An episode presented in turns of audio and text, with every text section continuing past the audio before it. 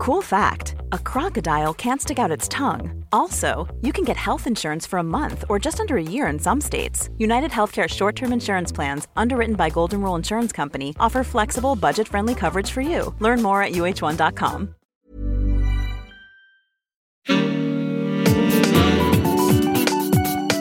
Queer as Berlin. Der Diversity Podcast mit Michael Mayer. Heute geht es um Sex bei Queer as Berlin, aber nicht um irgendeinen, sondern um Sex in Nordafrika. Genauer, es geht um alle möglichen Spielarten des Sex und wie sie in Nordafrika gelebt werden. Und es geht auch darum, wie Nordafrika im Westen gesehen wird. Da gibt es ja einige Klischees, die so herumgeistern. Und warum sprechen wir heute darüber? Wir sprechen darüber, weil es ein Buch gibt namens Let's Talk About Sex, Habibi. Und das ist geschrieben von Mohammed Amjahid. Hallo Mohammed, hallo. Hallo, danke für die Einladung. Du bist Journalist und Autor und ähm, hast auch äh, schon mehrere Bücher geschrieben, aber du hast im Vorwort geschrieben, das fand ich ganz ähm, ja witzig, aber das kannst du ja jetzt mal bitte erklären, äh, dass du total Bock hattest, dieses äh, Buch zu schreiben. Also ich äh, sag nur mal ganz kurz, das Buch ist ja so anekdotisch geschrieben, ähm, hat, ähm, glaube ich, 16 Kapitel oder irgendwie so, aber jedenfalls so, also widmet sich zu den verschiedensten Aspekten, zu denen kommen wir noch. Ähm, aber erzähl mal, warum? Warum hattest du jetzt so Bock, das Buch zu schreiben? Ich glaube, als Autor hatte ich so einen Sendemodus. Also seit Jahren trage ich dieses Thema äh, in mir und ähm, reise durch die Region als Reporter zum Beispiel auch äh, durch ganz Nordafrika und wusste ab einem gewissen Zeitpunkt, dass ich sowas äh, wie Let's Talk About Sex Habibi schreiben möchte. Äh, die ersten beiden Bücher, die ich geschrieben habe, da geht es ja ich äh, kürze das jetzt mal ab, um Rassismus in, in Deutschland und Europa. Und die musste ich als betroffene Person, aber als auch äh, recherchierender Journalist schreiben. Und die habe ich aber auch gerne geschrieben. Und das hier ist aus meiner Perspektive als Autor einfach nur geil. Also ich hatte richtig Bock und wir wissen alle, wenn man so richtig Bock hat, dann macht es noch mehr Spaß quasi. und dann wird es ja meistens auch gut dann, ne, wenn man so Bock ich hat. Ich hoffe es, das müssen jetzt die LeserInnen äh, entscheiden. Aber dieses äh, Buch ist für mich die Möglichkeit, einmal die Perspektive zu wechseln, die vermeintlich anderen äh, vorzustellen, die anders gemachten. Und in dem Fall, da wo ich mich, äh, glaube ich, ganz gut auskenne, weil ich teilweise aufgewachsen bin in Marokko und wie gesagt als Reporter in der Region unterwegs war, ähm, den NordafrikanerInnen aus einer queeren, aus einer feministischen, aus einer sehr progressiven Perspektive einfach in die Lebensrealität der Menschen dort zu schauen. Mhm. Man muss vielleicht nochmal vorwegschicken, ähm, du bist ja in Frankfurt am Main geboren 1988 und bist dann, glaube ich, 1995 nach Marokko zurückgegangen, weil deine Eltern, ja, warum, warum eigentlich? Warum sind deine Eltern dann oder mit dir zusammen äh, zurückgegangen? Äh, mit meinen beiden Schwestern und mir, weil meine Eltern sogenannte GastarbeiterInnen äh, das einfach ernst genommen haben, weil die deutsche Gesellschaft die ganze Zeit denen gesagt hat, Gäste, Gäste, Gäste,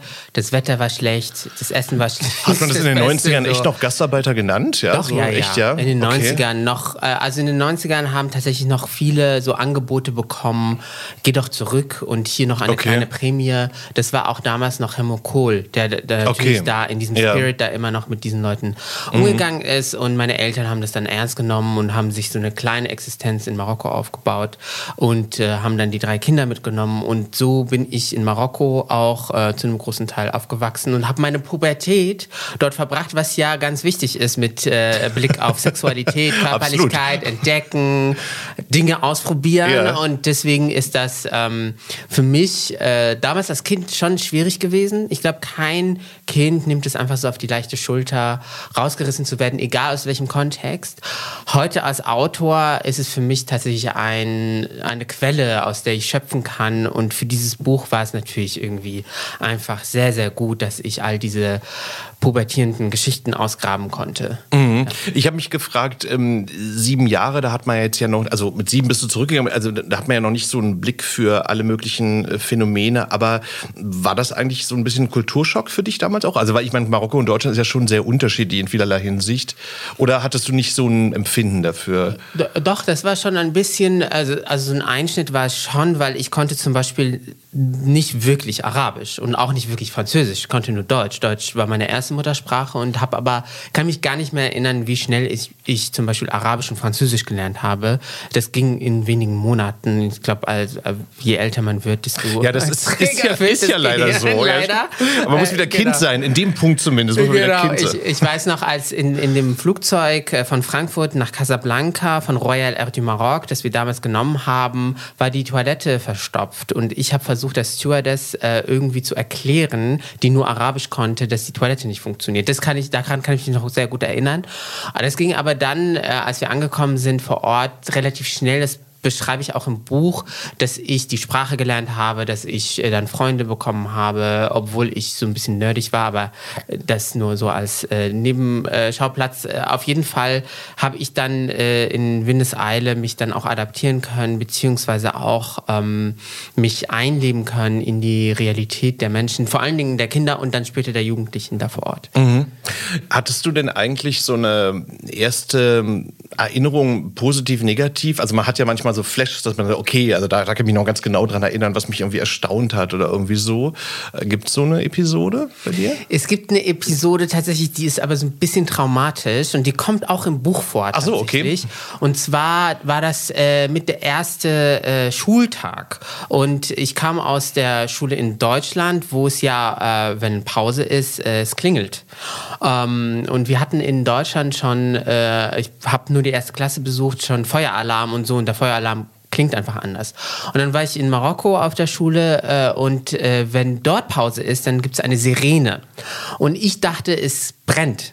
Ach so. Ich dachte, es brennt. Ich, und bis heute, und das ist so präsent auch in meinem Kopf. Okay. Ich dachte, es brennt und ich war so in Panik und alle Kinder sind rumgerannt, aber wollten halt nur in ihre Klasse und ich dachte so, was ist los? Ähm, es hat nicht gebrannt. Es war die Pause, äh, die vorbei war und dann ähm, äh, habe ich halt gemerkt, dass dann doch einige Dinge anders sind. Ich mich irgendwie, ich musste dann halt mitdenken und das ist eine meiner ersten Erinnerungen überhaupt an äh, ah ja, meine okay. Zeit in Marokko. Ich finde manchmal, ich, ich war gerade vor ein paar Wochen in Georgien und mir fällt immer so auf, es gibt so viele Länder, die haben, ich weiß gar nicht, wie es in Marokko ist, aber, aber die haben offensichtlich zu viele amerikanische Krimis gesehen, weil ich finde immer diese Polizeiwagen immer so, wiu, wiu, mm. und denke, okay, ja, wie in den USA. Ne? Also das finden sie offenbar toll. Halt ja. so, ne? so.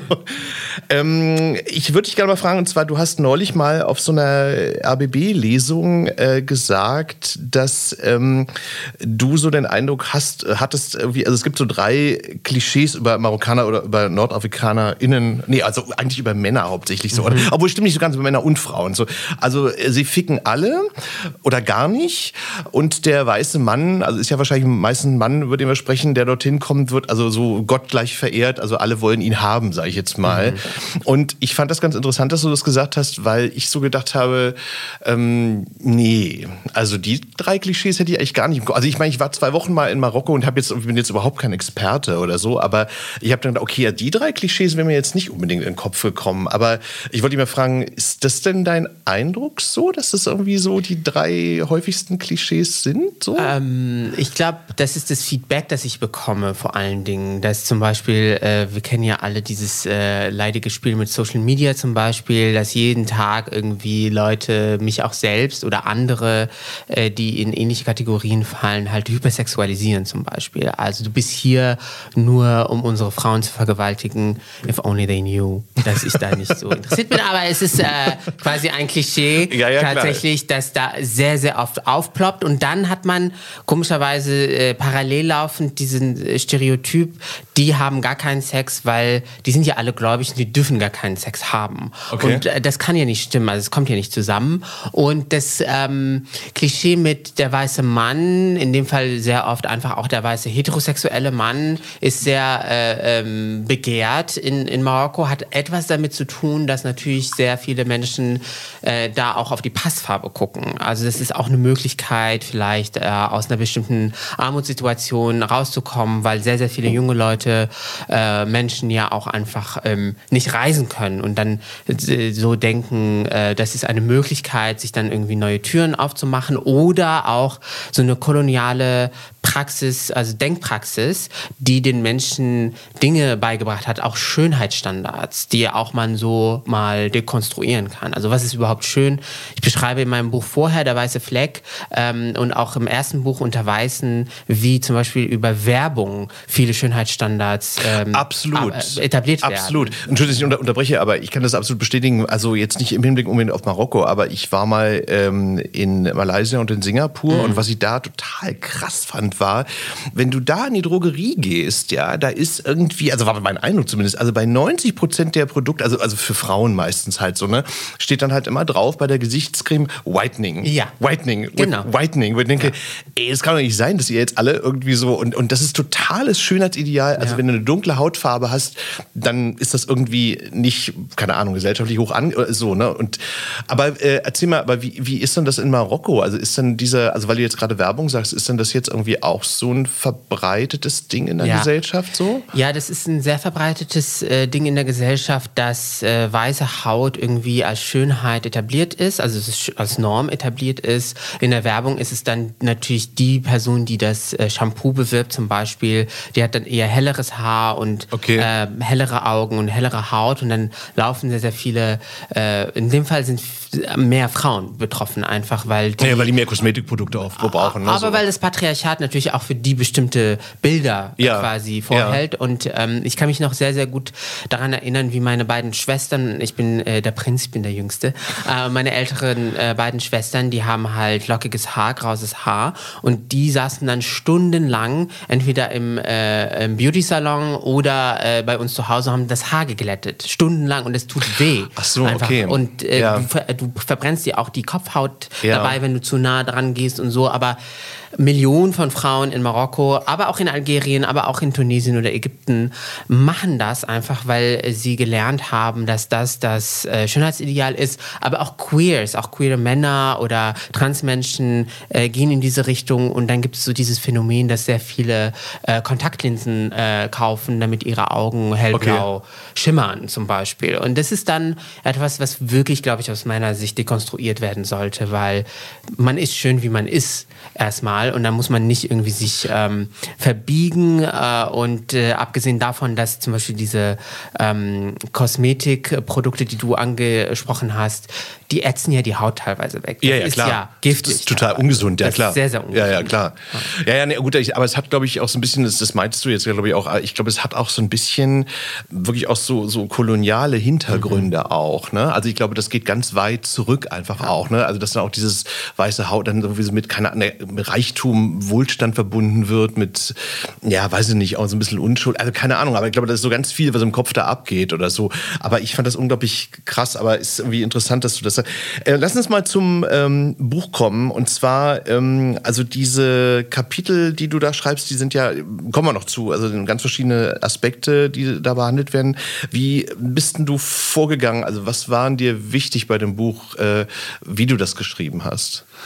Also mir ist als Autor sehr wichtig äh, zu unterhalten, auch unter anderem. Das heißt, viel Humor einzubauen. Ob da funktioniert, das müssen dann andere entscheiden. Aber für mich äh, ist es eine Möglichkeit, auch Dinge zu verarbeiten, indem ich sie einfach äh, natürlich detailgetreu, so wie es passiert ist, aber vor allen Dingen auch unterhaltsam erzähle.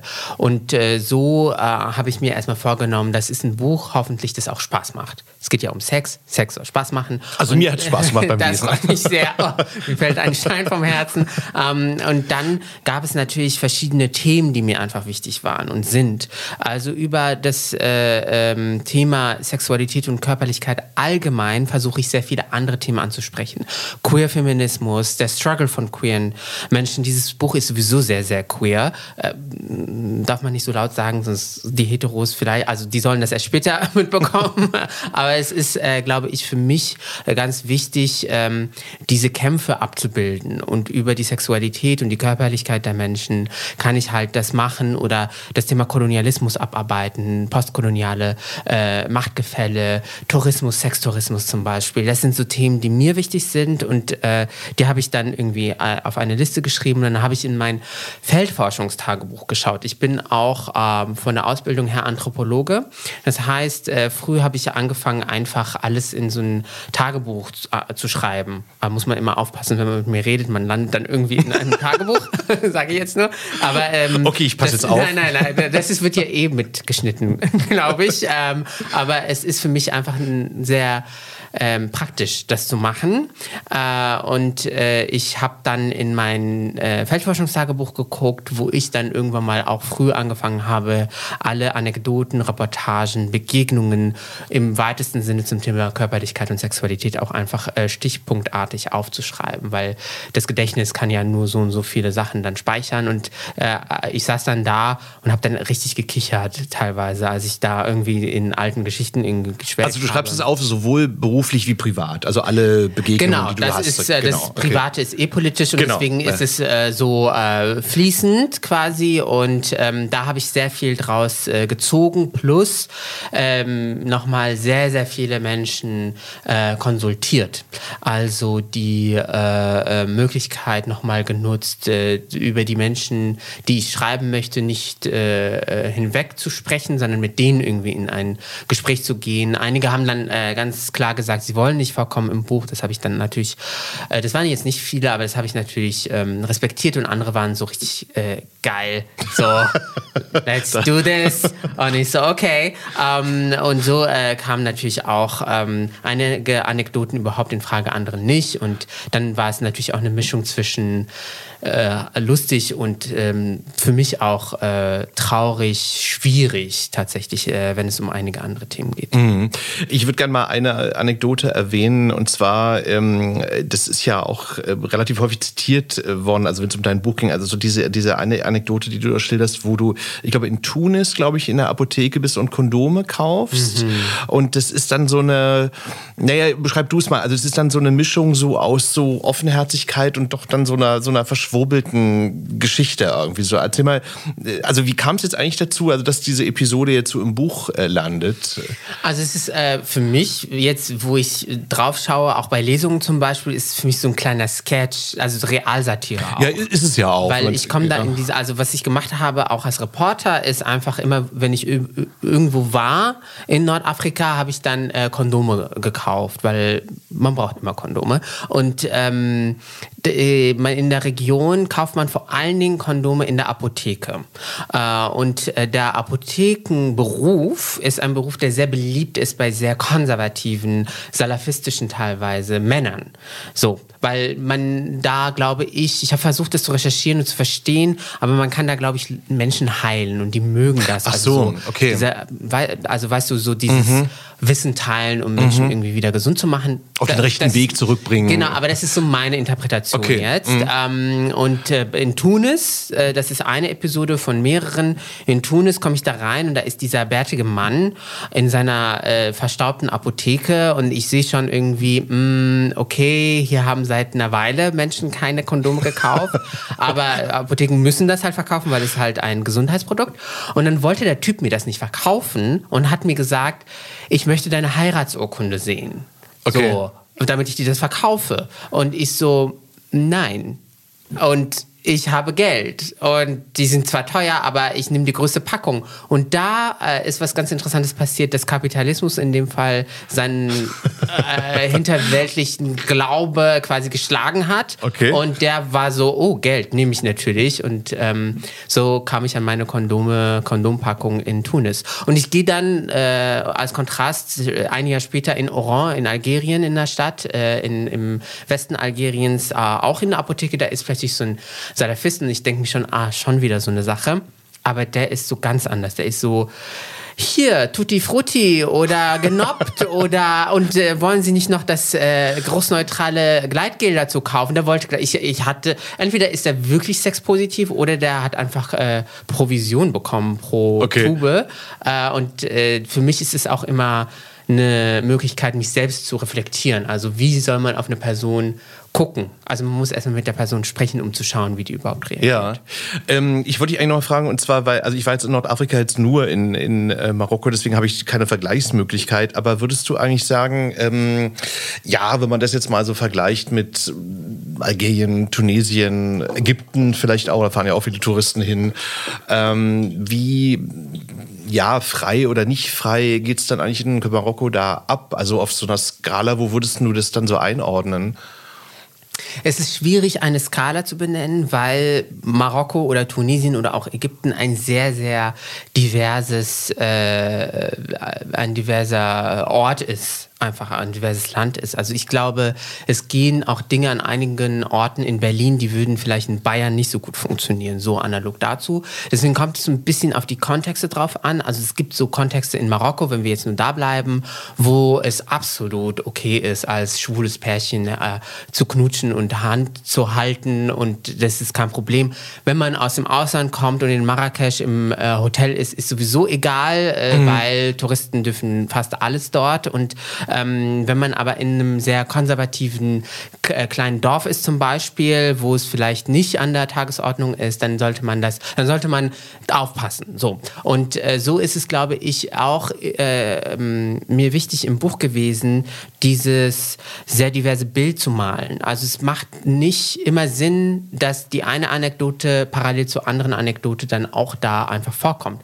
Mal ist es halt super progressiv und alle können machen, was sie wollen, weil es so in der Tradition auch festgelegt ist vorislamische Tradition, da, die Leute hatten Spaß und haben weiterhin Spaß und knüpfen daran. Und dann äh, changiert man in eine ganz andere äh, Sphäre und äh, irgendein bärtiger äh, Mann sagt einem, du darfst das oder das nicht machen oder ich mhm. möchte deine Heiratsurkunde sehen, damit du Kondome hier kaufen kannst. Und so ist es, glaube ich, eine sehr vielfältige Gesellschaft, die man da auch äh, beschreiben kann. Mhm. Und wo ich nie sagen könnte, ähm, allgemein allgemein ist das okay oder das ist nicht okay, sondern es ist halt, es ist halt ähm, äh, auch etwas, was im Fluss ist. Also ich habe ja meinen Lebensmittelpunkt nicht mehr in Marokko oder in Nordafrika und jedes Mal, und ich fahre dann aber schon öfters hin und jedes Mal, wenn ich hinfahre, denke ich mir, in den vergangenen sechs Monaten, in den vergangenen acht, zwölf Monaten ist hier wieder so viel passiert.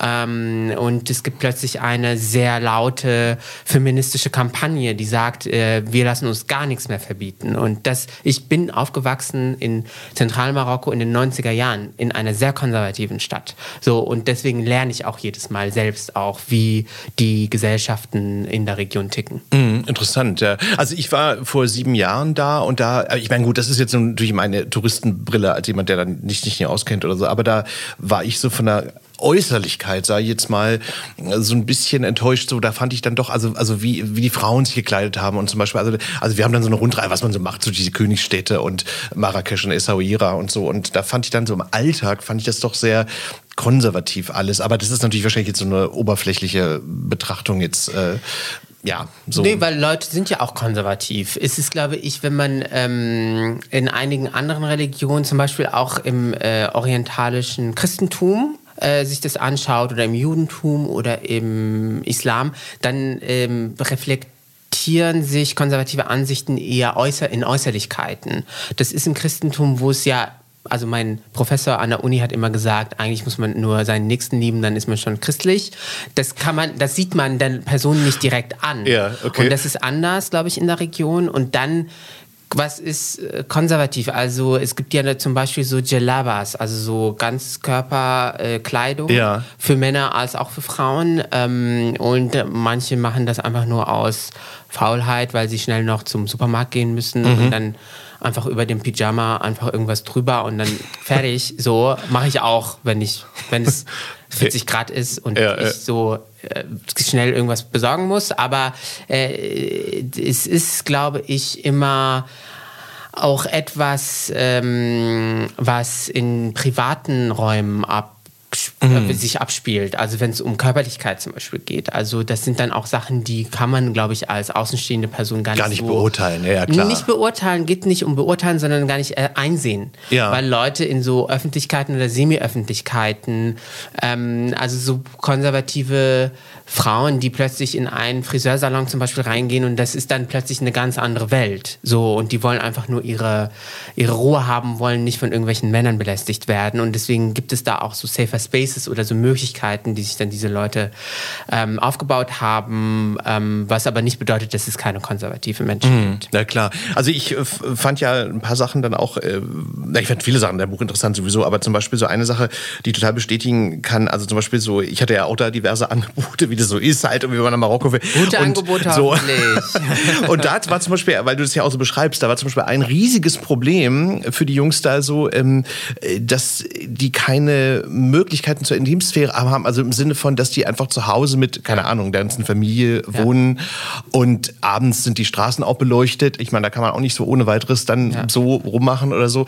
Und äh, das beschreibst du in dem Buch in einem Kapitel ja auch, ne? Also dass das zum Beispiel so ein Problem ist, wenn man einfach mal so für sich sein will, um was auch immer zu machen, dass das einfach auch so ein großes Problem ist halt. Ja, ne? auf jeden Fall. Also ich habe dann äh, bei der vorletzten Reise auch gelernt, dass es Cruising Areas gibt. Man muss nur das wiederum muss man wissen, wo man. Ja, ja. Das ist ja auch in anderen, also ja auch in Berlin. Obwohl in Berlin weiß man sowieso was überall genau. läuft. Aber, Berlin ist noch anders, ja genau. Anders. Aber ähm, es gibt tatsächlich dieses große, große Problem, dass vor allen Dingen junge Menschen, jene, die vielleicht so Hormonschübe haben, also wir reden jetzt hier äh, teilweise über 14, 15, 16-Jährige, die sind sowieso bei sich zu Hause, aber es geht ja weiter tatsächlich. Das, weil, das hat nicht wirklich was mit äh, Kultur zu tun, sondern in dem Fall sind es wirklich sozioökonomische Faktoren. Mhm. Also man muss sich ja erstmal eine eigene Wohnung leisten meisten, es sind in der ganzen Region eher ärmere Kulturen. Natürlich gibt es auch Superreiche und die können sich alles leisten, aber ähm,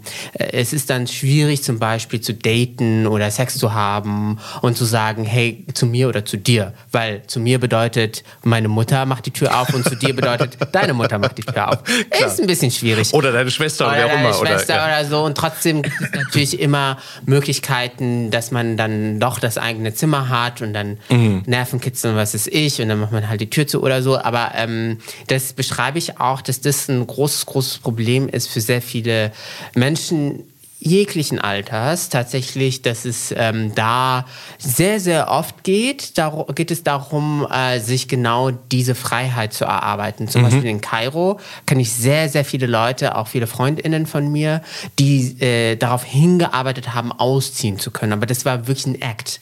Da muss man wirklich sparen, da muss man äh, ähm, einen Job haben, man kriegt aber nicht einen unbefristeten Vertrag, weil es gibt einen naja, sehr prekären ja. Arbeitsmarkt und so. Und dann kommt kommt der Tag, wo man zumindest in eine coole WG kann, Aha. in eine coole Queer WG.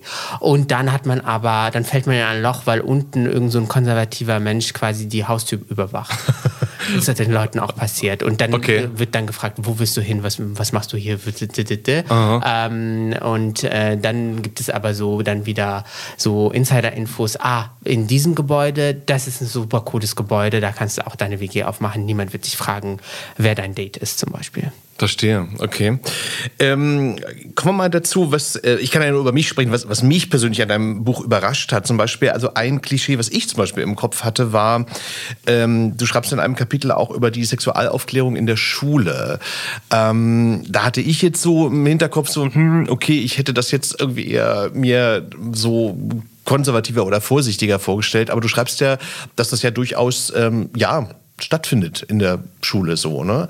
Ähm, genau. Genau, also das, das, also Marokko ist tatsächlich eher eine tanzende Gesellschaft. Also die sind, also das, da würde ich sogar sagen, äh, im Gro vielleicht, und das wird dann gut abgebildet im Bildungssystem und beim Thema sexuelle Aufklärung, sind die Leute schon sehr offen.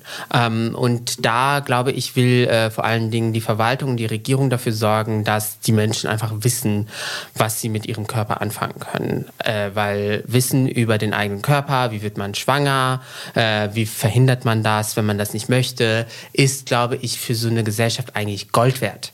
Äh, vor allen Dingen, wenn man nicht die Möglichkeit hat, das zu, zu bezahlen zum Beispiel oder wenn äh, man eben nicht schwanger werden möchte, ist das, glaube ich, ganz gut, wenn man weiß, wie ein Kondom funktioniert oder die Pille mhm. oder anders. Und so hatte ich zum Beispiel in der sechsten Klasse, in der neunten Klasse, in der elften und zwölften Klasse Sexualunterricht. Und zwar sehr detailliert. Ähm, und das äh, ist, glaube ich, auch eine gute Sache. In Ägypten ist es da ein bisschen anders. Da ist es, obwohl es ein sehr religionsfernes, autoritäres Regime Regime ist, also es ist ja ein Militärregime, das gar nicht, also keine Regierung hat mit Religion viel zu tun, by the way. Also diese Staaten sind alle laizistisch äh, geprägt und in Ägypten ist es aber nochmal, was diesen Punkt angeht, also sexuelle Aufklärung bei Kindern, sehr, sehr schwierig. Äh, habe ich gelernt, habe ich dann recherchiert, weil sehr viele Menschen nicht wollen, dass ihre Kinder, also das kann man so ein bisschen mit ähm, so AfD in Berlin vergleichen. Die wollen, die reden ja auch immer von Frühsexualisierung, mhm. wenn man zu früh mit den mhm. Kindern darüber mhm. spricht. Und nicht so eine 13-, 14-jährige Person muss wissen, wie Körper und wie Fortpflanzung funktioniert. funktioniert ja, logisch. Das klar. ist logisch. Ja, also es, ja. muss, es ist Grundwissen. Und das ist so ein bisschen, dieser Spirit ist leider in Ägypten verbreiteter. Ähm, und äh, deswegen ist es da nochmal ein ganz anderes Thema im Vergleich zu Marokko. Und äh, ich beschreibe im, im, Buch, wie ich halt ein Referat gehalten habe, äh, dann mit äh, einer Banane und einem Kondom. Äh, und äh, ganz praktisch allen gezeigt habe, wie es funktioniert. Ich habe eine gute Note bekommen, nicht die, die ich mir erhofft habe, weil ich war ein kleiner Streber. Aber ähm, es ging dann halt auch genau das Sprechen über diese Themen. Und das ist mir dann auch dann äh, wichtig, genau diese Stereotype dann aufzuspringen und zu sagen, ja. eigentlich äh, ist das jetzt gar nicht so weit weg von das, was wir hier in Deutschland zum Beispiel Ja, interessant. Also, weil das, das hatte ich mir jetzt wirklich ein bisschen äh, anders vorgestellt. So, ne? ähm, ähm, anderes Kapitel, äh, gut, da, da, muss ich gestehen, da, da geht es natürlich in, bei sich im Kopf irgendwie so, so ab, äh, weil du beschreibst du ja äh, so ein Fest, das heißt, glaube ich, Musem ne? in der Stadt Meknes. Äh, so, wobei ich glaube, es ist, glaube ich, auch in anderen es Städten. Auch. Es wandert auch. Und es gibt mehrere Musems. Musem ist der Überbegriff, Oberbegriff. für geile Party. Okay, genau. Und ähm, mhm. also habe ich noch nie gehört. Äh, also ich habe schon von einigen Festivals gehört und so. Oder na gut, wenn man es Festival nennen kann. So, aber, aber da beschreibst du ja so ein bisschen, und das wollte ich jetzt mal fragen, weil, weil ich glaube, das, das regt die Fantasie deiner Leser an und LeserInnen, ähm, äh, dass das jetzt irgendwie so ein bisschen so eine Massenorgie ist auch so. Und ich wollte dich nur mal fragen, weil ich kann mir das jetzt so schwer vorstellen. Also wie, also erstmal die erste Frage, ist das jetzt eigentlich religiös begründet so? Genau, das hat eine religiöse Konnotation. Das ist eine Glaubenspraxis auch vor islamisch und dann hat sich mit islamisch-jüdischen vor allen Dingen ähm, Glaubensrichtungen auch vermischt. Und äh, diese Muslims bestehen darin, dass viele Menschen dann zu bestimmten heiligen Pilgern, sagen wir mal so. Also Santiago de Compostela zum mhm. Beispiel, also mhm. so marokkanisches Santiago de Compostela. Ähm, nur, dass die Leute dann mit dem äh, Auto oder mit, der, mit, dem Zug hinfahren, mhm. müssen nicht äh, alle nicht hinlaufen, nicht äh, laufen ja, und ja. so. In dem Fall ist nicht der Weg das Ziel, sondern, sondern das Ziel das ist Ziel, das Ziel. Ziel. Und das Ziel in dem Fall ist einfach Spaß, Spaß, Spaß. So und das ist, das muss man sich so vorstellen, dass ähm, zum Beispiel im Muslim in Meknes, Sheikh el Kamel, ähm, heißt der Heilige dort, äh, äh lockt pro Jahr wenn nicht gerade Corona ist, eine, bis zu eine Million Menschen an. Wow, okay. Ähm, und dann gibt es so ein riesige Kirmes und dann kann man äh, essen, alles, was man möchte. Und, und es sind dann so Zelte oder, oder, oder? also erstmal ist es so eine Kirmes und dann gibt es so einen äh, Bereich, da sind so Zelte und da kommen die Bruderschaften zusammen. Und Bruderschaften sind einfach so Musikgruppen, sakrale Musikgruppen, sag mhm. ich jetzt mal. Und mhm. die führen äh, ganz traditionelle Tänze und Musikstücke auf und dann kommen ähm, Gläubige, sehr viele Frauen, sehr viele Queers. Das ist so eine queere Veranstaltung ähm, und haben einfach Spaß, weil in diesen Zelten, das sind diese Halböffentlichkeiten.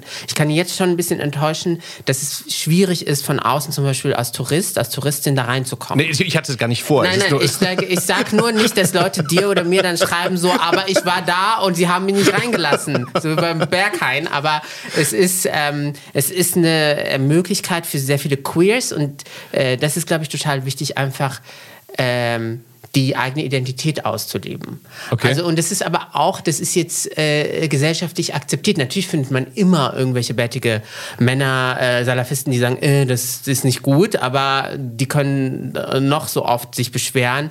Das ist äh, akzeptiert. Die Stadtregierung zum Beispiel gibt den Leuten den Raum.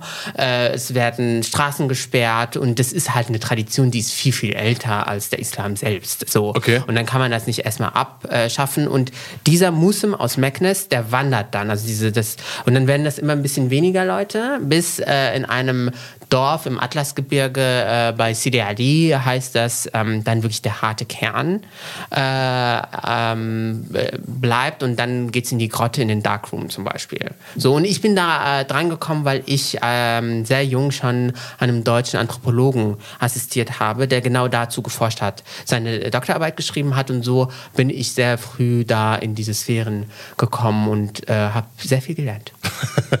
Aber es ist nur so interessant, äh, äh, dass so, so äh, naja gut, ich meine, eine spanische Freundin von mir hat mal gesagt, irgendwie, die haben ja auch in jedem Dorf, gibt es ja so einen Dorfheiligen und das ist im Grunde genommen auch nur eine, eine, Begründung dafür, an dem Tag, an dem Wochenende sich da zu besaufen und sonst was zu machen. Besaufen, so, genau. Ne, Besaufen, so. jegliche Art von Sex. Äh, man kriegt wirklich jeglichen Fetisch äh, okay. gestillt. Also ich weiß nicht, wie explizit ich in diesem Podcast werde. Und da, nee, bitte, aber, aber du gehst, du gehst aber ins Zelt dann, dann da rein und da geht es dann ab wie da Schmitzkatze. So, also es gibt okay. ein Zelt, da weiß man, da sind die lesbischen Frauen und dann geht man da rein und dann hat man Spaß und dann ist es natürlich selbsterklärend, dass man jetzt als Cis-Mann vielleicht da nicht reinkommt. Nee, klar, ja. So, aber ähm, da ist dann halt irgendwie so eine, da ist so ein Gesellschaftsvertrag quasi, dass das da okay ist und dann wird sich betrunken mhm. und dann gibt es auch Leute, die sagen, ah ja, ich bin von diesem Dämon oder Geist oder Djinn besessen und der möchte unbedingt, dass ich, äh, keine Ahnung, jetzt äh, Schwänze lutsche und mich mhm. betrinke. So, okay. und dann ist das jetzt erstmal so. Dann nimmt man das hin. so eine schöne Begründung auch. Äh, genau, it's like, äh, ja, whatever, aber es ist, es ist dann halt so eine, und dann gibt es natürlich auch viele Sachen, die dann im privaten Raum passieren, auch in okay. dieser Zeit, aber auch darüber hinaus.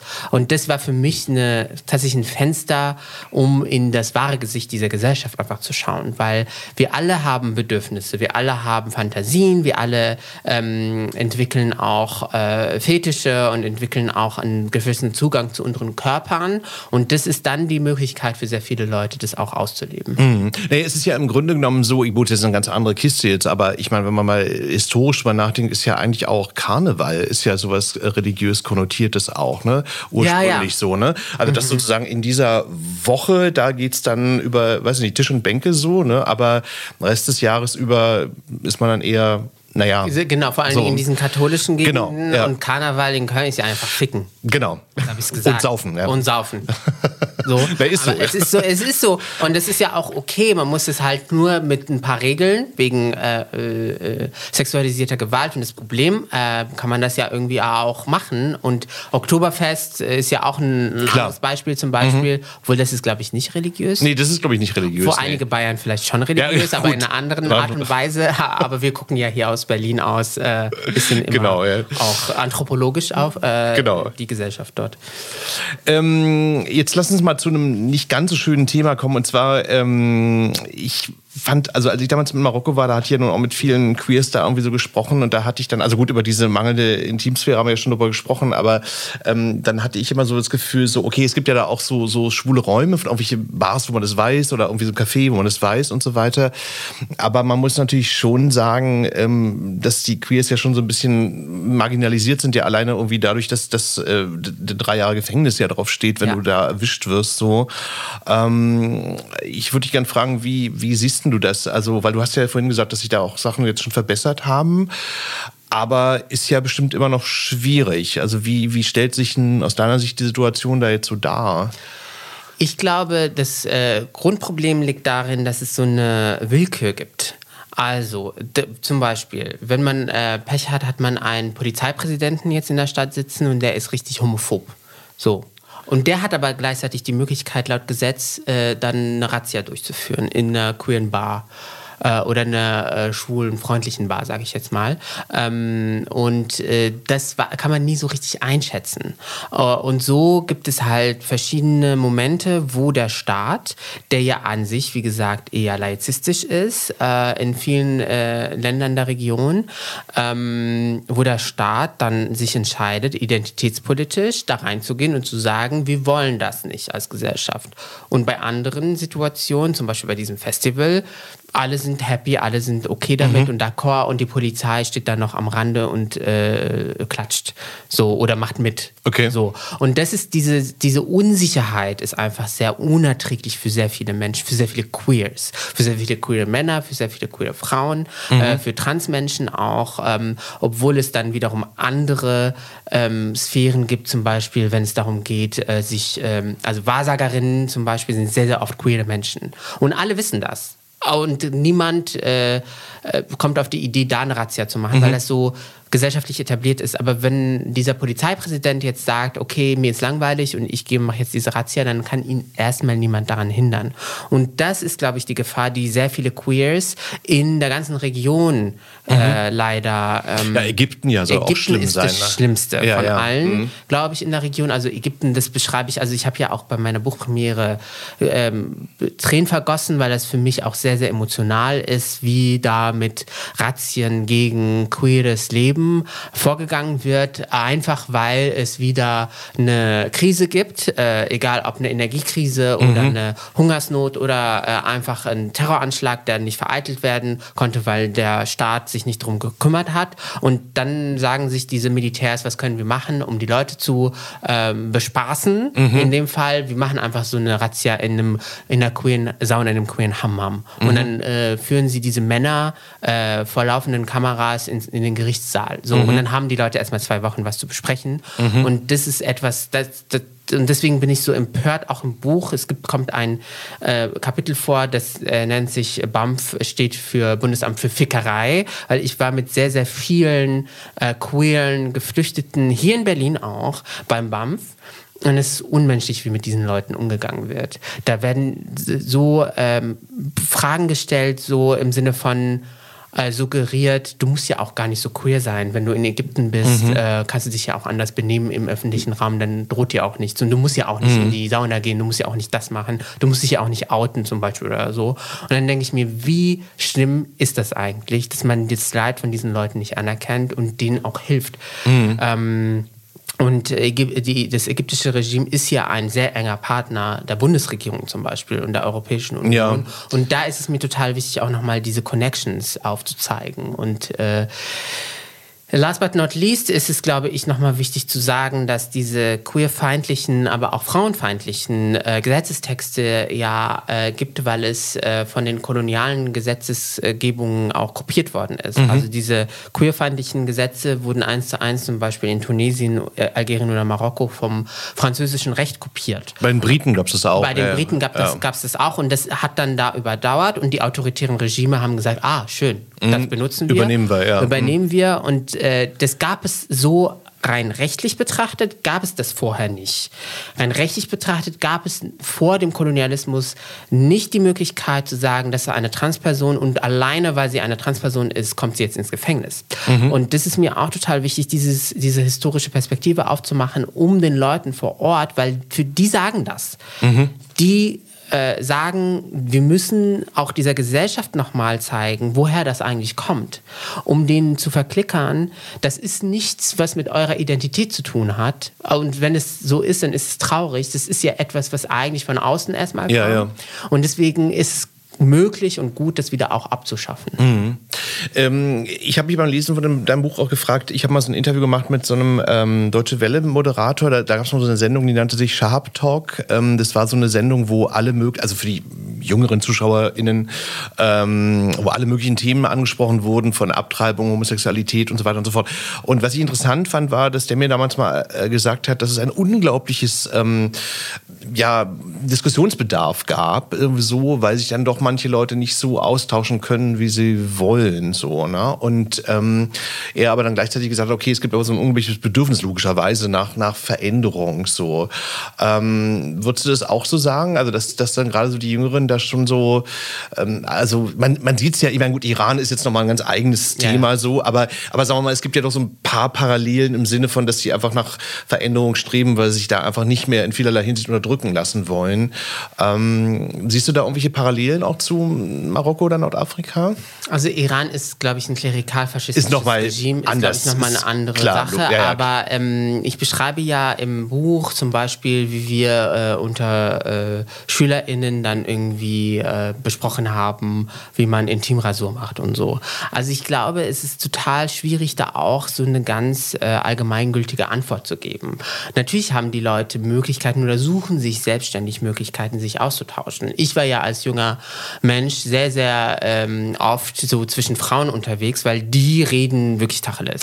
So, wenn man die richtig heißen Geschichten Okay. haben möchte, dann soll man zu den Frauen Sex gehen. in the City, Sehr, also. genau, Sex and the City mäßig. Und deswegen kann ich das nicht so nachvollziehen, wenn jemand das so ganz äh, so quasi ähm, ja, abschließend formuliert. Und gleichzeitig gibt es natürlich jetzt nicht äh, im nationalen Fernsehen die Call-In-Sendung, wo Nee, äh, klar, klar. wir das irgendwie äh, äh, dann alles besprechen können. Aber Mhm. es gibt in Marokko den Podcast, so wie hier Queer as Berlin, gibt es den Podcast äh, äh, Meshi Rujula zum Beispiel. Das ist ein ganz toller marokkanischer äh, Podcast, ein queerer Podcast, wo eigentlich alles auf, auf den Tisch kommt. Und das hat auch etwas damit zu tun, wie, also natürlich, man muss ja erstmal die Sprache richtig können, um das alles irgendwie mit, äh, mit äh, zu bekommen. Aber das hat auch was damit zu tun, dass sich die Leute, egal wie hoch der Druck ist, suchen sich die Leute Räume und Möglichkeiten, sich auszutauschen.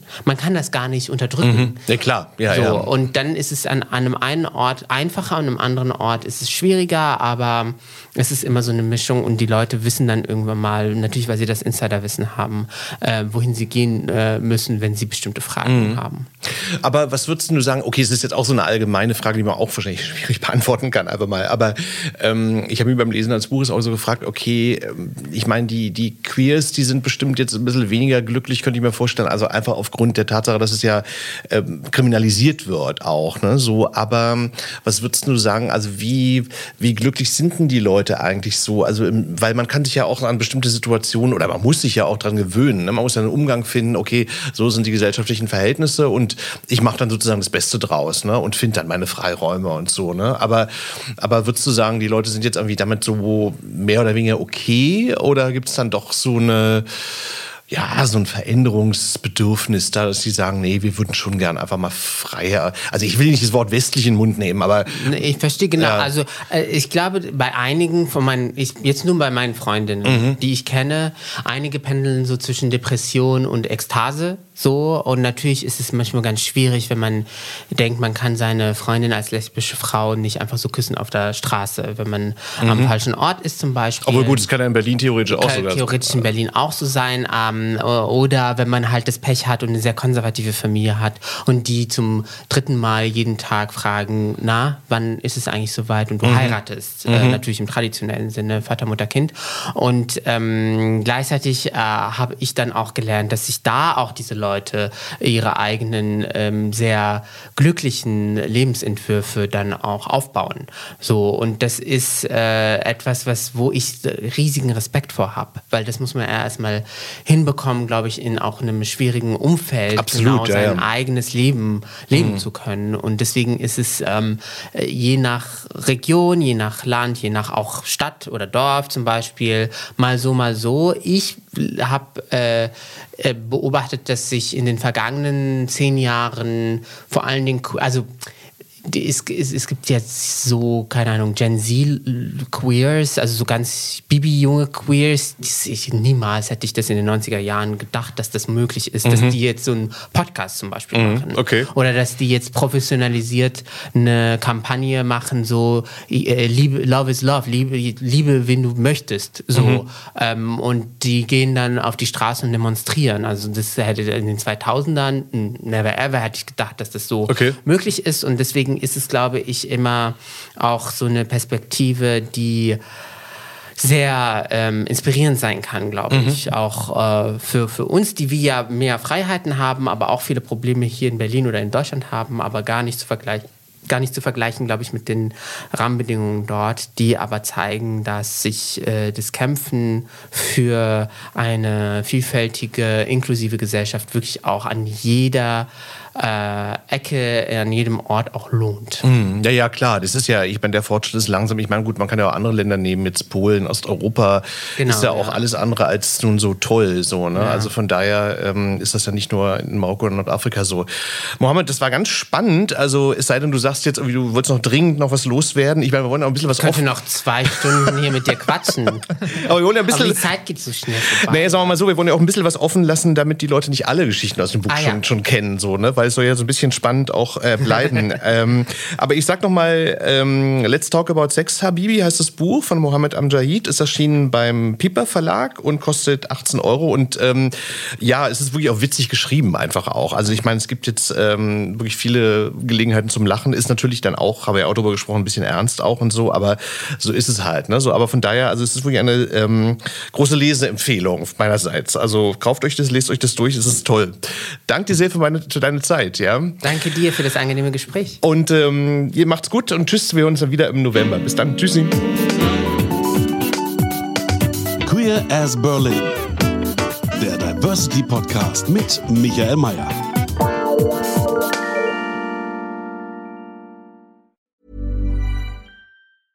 Cool fact a crocodile can't stick out its tongue. Also, you can get health insurance for a month or just under a year in some states. United Healthcare short term insurance plans, underwritten by Golden Rule Insurance Company, offer flexible, budget friendly coverage for you. Learn more at uh1.com. Mom deserves the best, and there's no better place to shop for Mother's Day than Whole Foods Market. They're your destination for unbeatable savings, from premium gifts to show stopping flowers and irresistible desserts. Start by saving 33% with Prime on all body care and candles. Then get a 15 stem bunch of tulips for just $9.99 each with Prime. Round out Mom's menu with festive rose, irresistible berry chantilly cake, and more special treats. Come celebrate Mother's Day at Whole Foods Market.